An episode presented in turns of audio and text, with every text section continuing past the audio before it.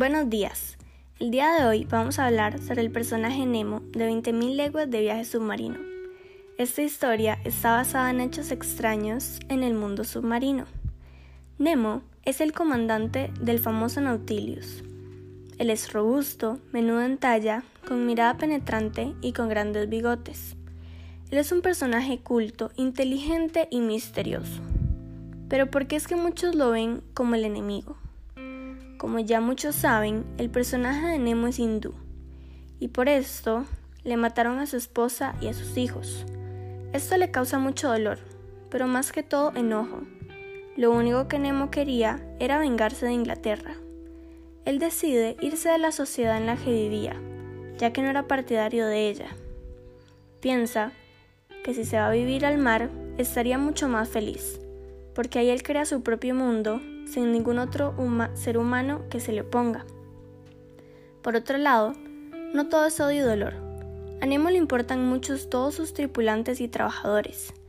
Si algo malo les llegara a pasar, él les hacía un funeral o conmemoración de sus vidas. El nombre verdadero de Nemo es Dakar, pero él decidió cambiárselo a Nemo, porque Nemo significa nadie en latín. Él no quería que nadie lo reconociera, y quería vivir en un mundo y en una sociedad totalmente diferente a la que vivía antes. Nemo se puede ver como el protagonista o el antagonista de la historia, pero ¿por qué? Se ve como el antagonista si vemos la historia desde el punto de vista del profesor Aronnax, ya que lo que él hace es referirse a Nemo como un monstruo. Pero por otro lado, también se ve como el protagonista, esto es si uno ve la historia desde el punto de vista de Nemo. Y en este caso, el antagonista sería el profesor Pedro Aronnax, porque él y sus compañeros son los que están atacando a Nemo.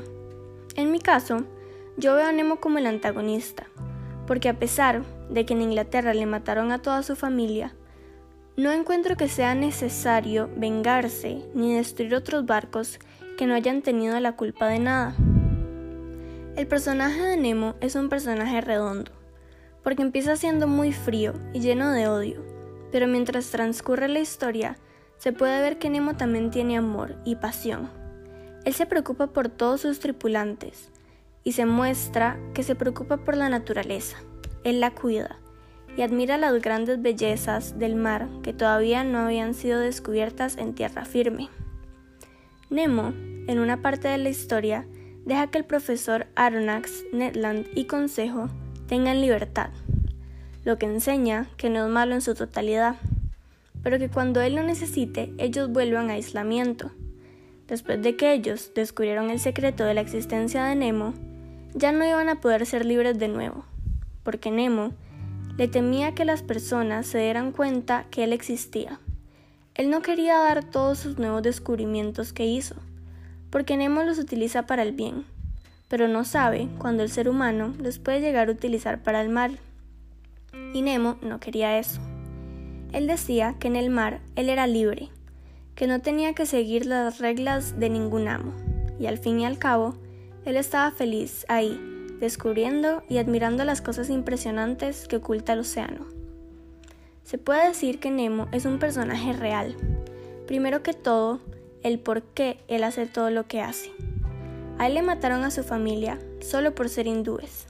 Y hoy en día pasa lo mismo con las personas de color. Los matan sin ninguna razón alguna.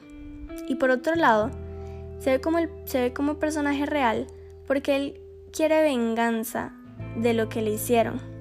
Pero él se vuelve así por todo lo que le pasó. Porque en verdad, él nunca fue malo. Él solo quería vengarse. Muchas personas hoy en día se quieren vengar de personas que en algún momento les hicieron daño.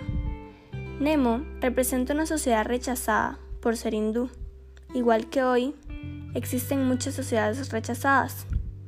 El contexto histórico de esta historia es cuando Inglaterra rechaza a los hindúes, como Nemo y su familia. Ellos simplemente los mataban, y por esta razón es que Nemo quería vengarse de Inglaterra. Al final, se puede decir que Nemo es un personaje que se puede ver como bueno o malo. Depende de la opinión de cada uno. Yo entiendo por qué él hace todo lo que hace, pero no lo veo necesario.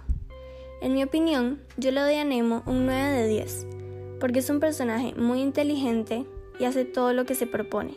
Es misterioso, lo que hace que la historia sea más divertida e interesante. Y por último, es alguien del que podemos aprender.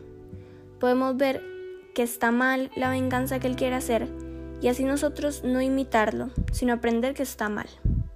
Muchas gracias por acompañarme el día de hoy y espero que hayan aprendido un poco sobre el famoso personaje Nemo de 20.000 leguas de viaje submarino.